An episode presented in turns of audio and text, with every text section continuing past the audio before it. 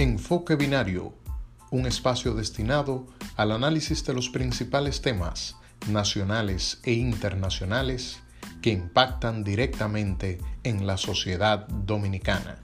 Bienvenidos. Muy buenos días amigos y amigas. El día de hoy, como siempre, transmitiendo desde esta media isla del Caribe que se encuentra en el mismo trayecto del Sol. Si nos estás escuchando, que también formas parte de nuestro equipo. Un servidor, Luis Eduardo Gutiérrez, me acompaña mi hermano Gilberto Luna. Gracias Luis, buenos días. Encantado de volver a compartir con la fiel sintonía de este espacio. Recuerden que estamos transmitiendo de lunes a viernes a las siete y media de la mañana por todas las plataformas de podcast, incluyendo Spotify.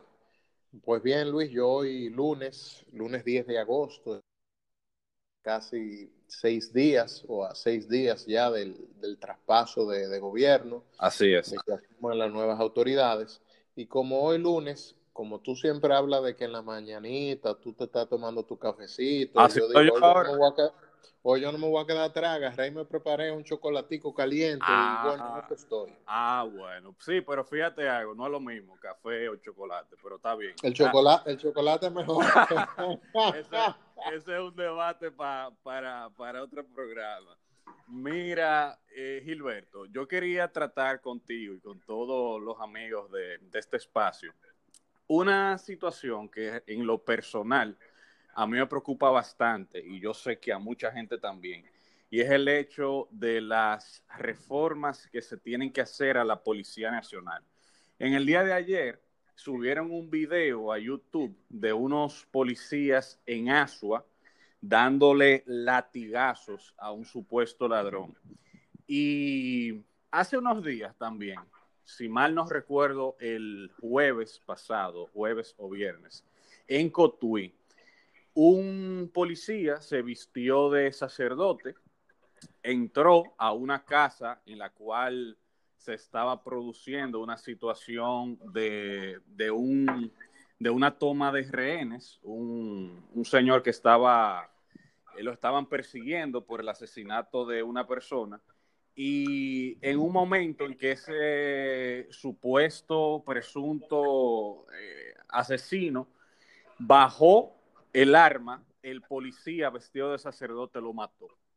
Mira, independientemente de la culpabilidad o no de esas, de esas personas, eh, yo creo que esas son prácticas autoritarias que no tienen nada que ver con la, actualidad, la actualidad eh, de cómo se debe abordar el tema de la criminalidad.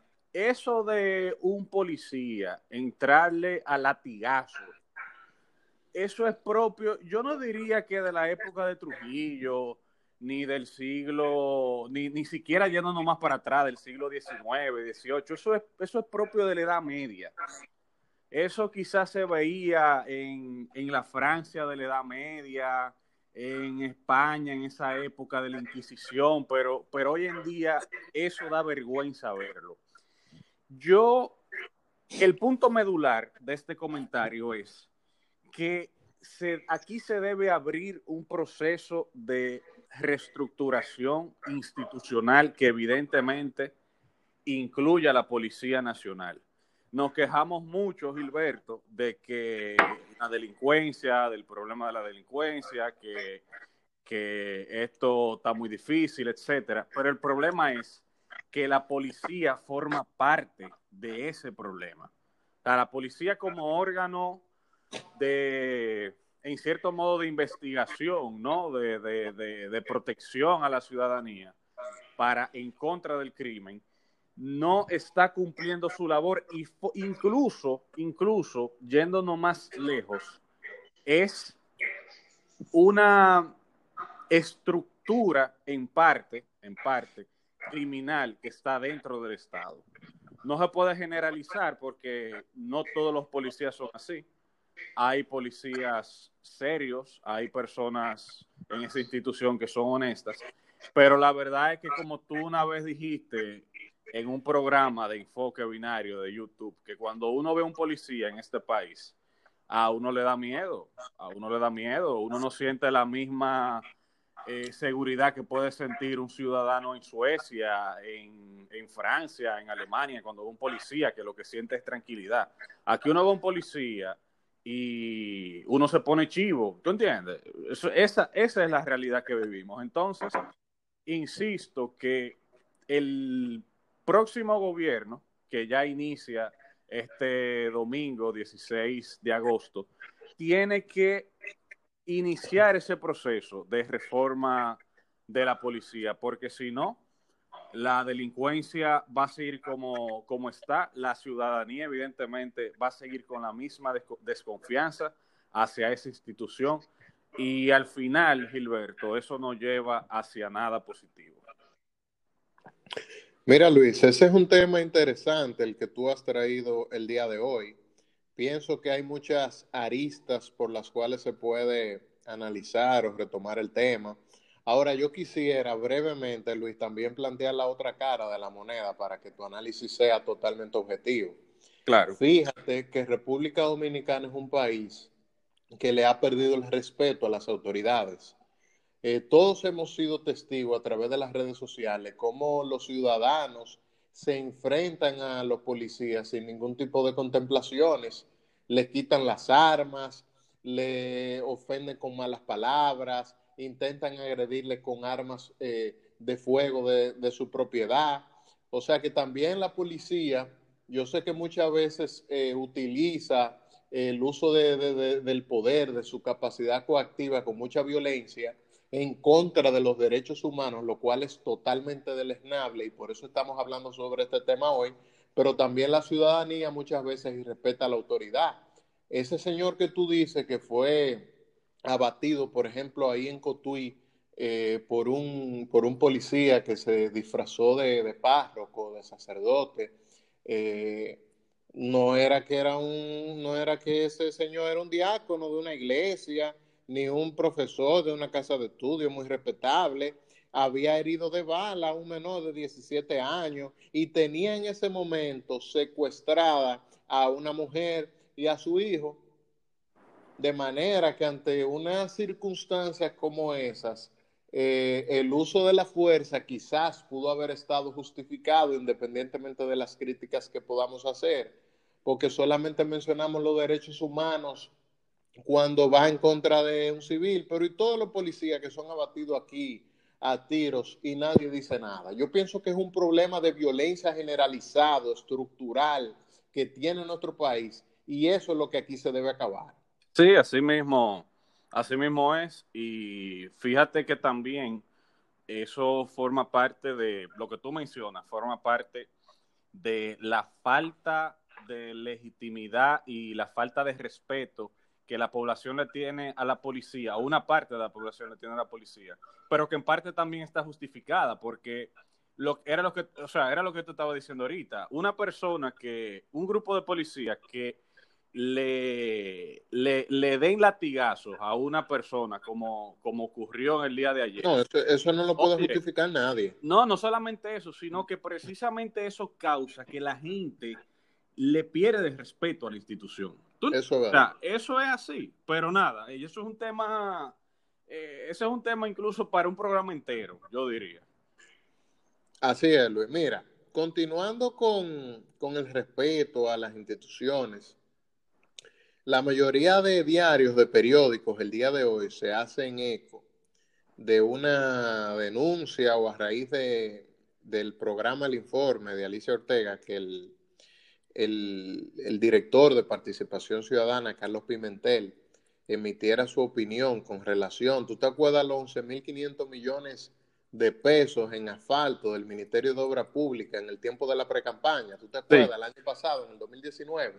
Claro, claro. Bueno, pues el tema se ha retomado eh, a propósito de una serie de denuncias que supuestamente había realizado este organismo eh, solicitando al Ministerio Público y a la Dirección General de Ética del Gobierno que investigara los mecanismos que se utilizaron a los fines de otorgar a las empresas que fueron beneficiadas con esos 11.500 millones de pesos para eh, asfalto eh, caliente. Eh, el, el exdirector de, de Participación Ciudadana, que es va a ser el próximo incumbente de la Dirección de Compras y Contrataciones del Gobierno, dijo que sin lugar a dudas ese es uno de los temas que habrá que investigar y someter al Ministerio Público porque a su entender se violentaron todas las normas y procedimientos que establece la ley de compras y contrataciones. De manera que ese tema, lejos de haberse olvidado, al parecer eh, se, va a se va a retomar y quedará en las, en las nuevas autoridades ver su pertenencia o no. Otra cosa que quiero resaltar es el hecho de que en el día de ayer el presidente electo, Luis Abinader, dio una noticia mediante un tuit que también ha resultado de mucho agrado para la mayoría de los dominicanos que promovemos, eh, que promulgamos por una justicia eh, social más equitativa, eh, más justa y vemos cómo entre parte de las promesas de este nuevo gobierno ha asumido que con la eliminación de algunas instituciones y la fusión de otras, como es el caso de OISOE, el CEA, el FOMPER, algunos de los recursos que eran destinados a esas instituciones se van a destinar a los fines de que los dos millones de dominicanos que todavía no cuentan con una cobertura de un seguro de salud eh, van a entrar a formar parte del régimen subsidiado del SENASA.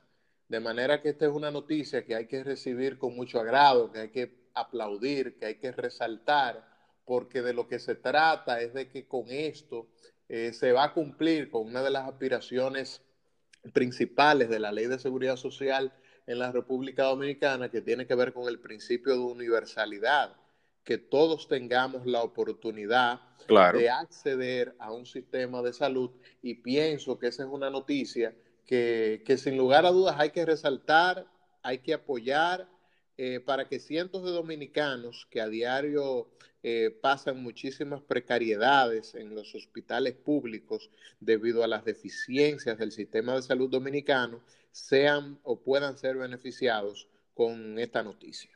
Mira, Qué bueno que tú trates ese tema, porque ahora me viene a la cabeza algo que tú y yo no hemos hecho un programa en sí de eso, pero sí en fuera de, cámara y micrófono hemos hablado acerca de la necesidad de modificar la ley de seguridad social, porque la verdad es, señores, que al margen de lo ideológico, usted puede ser una persona conservadora, usted puede ser una persona eh, progresista, como le llaman, pero lo que están haciendo las AFP, eso no, yo no, yo no entiendo quién podría defender eso.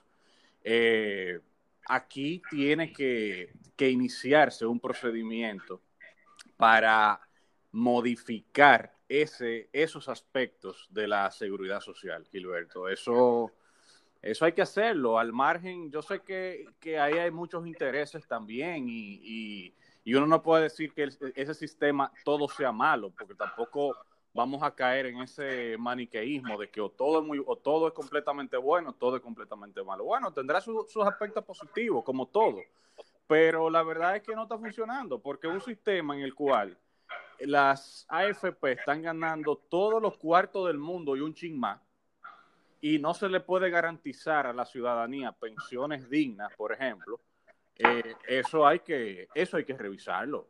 el, mismo sentido común le dice a uno que si algo no funciona, se tiene que, modificar. Eso es así, esa, esa, es la política, ese es el, esas son las ciencias sociales. Uno y, eh, inicia un proceso, ya sea político, jurídico, social, y si no funciona, pues se modifica.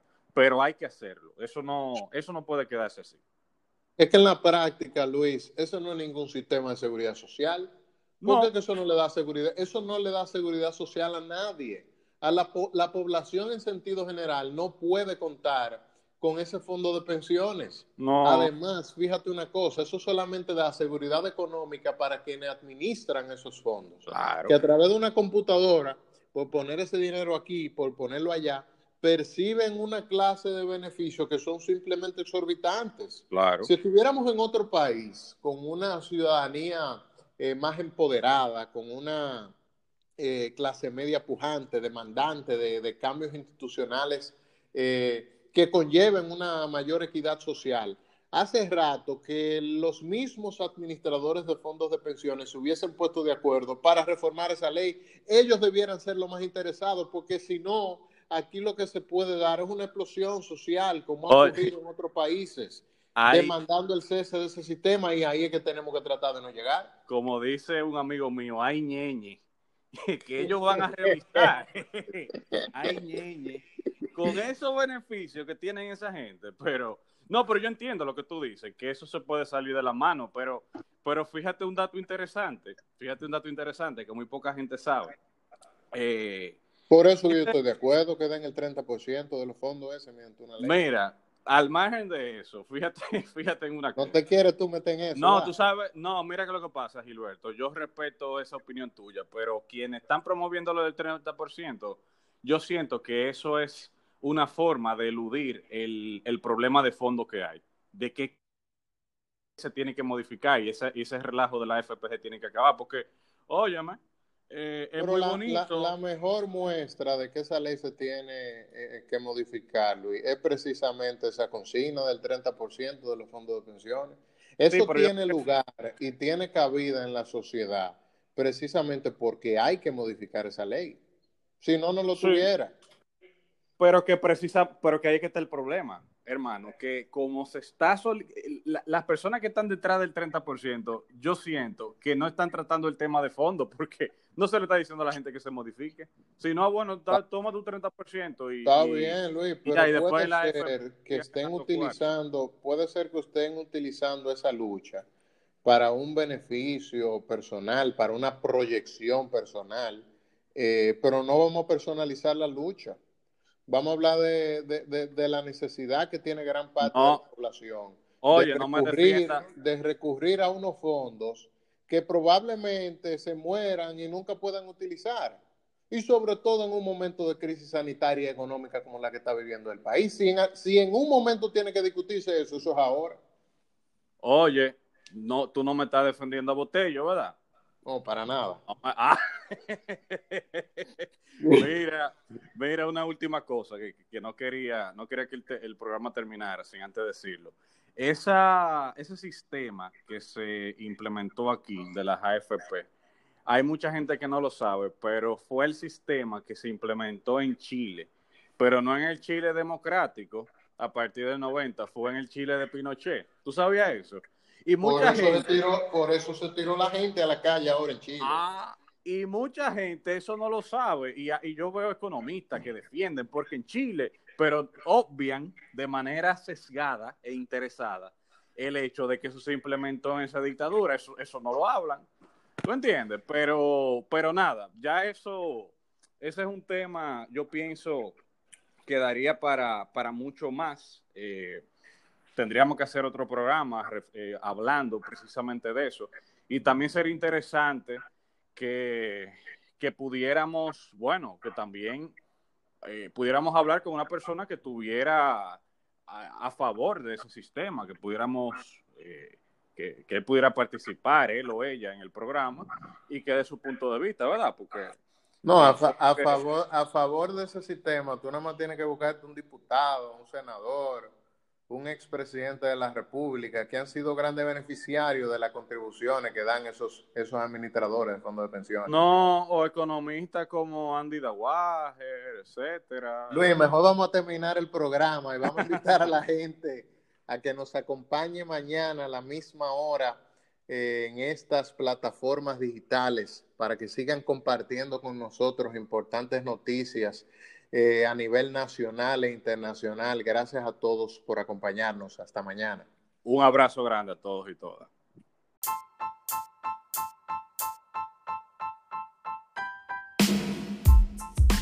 Enfoque Binario, un espacio destinado al análisis de los principales temas nacionales e internacionales que impactan directamente en la sociedad dominicana.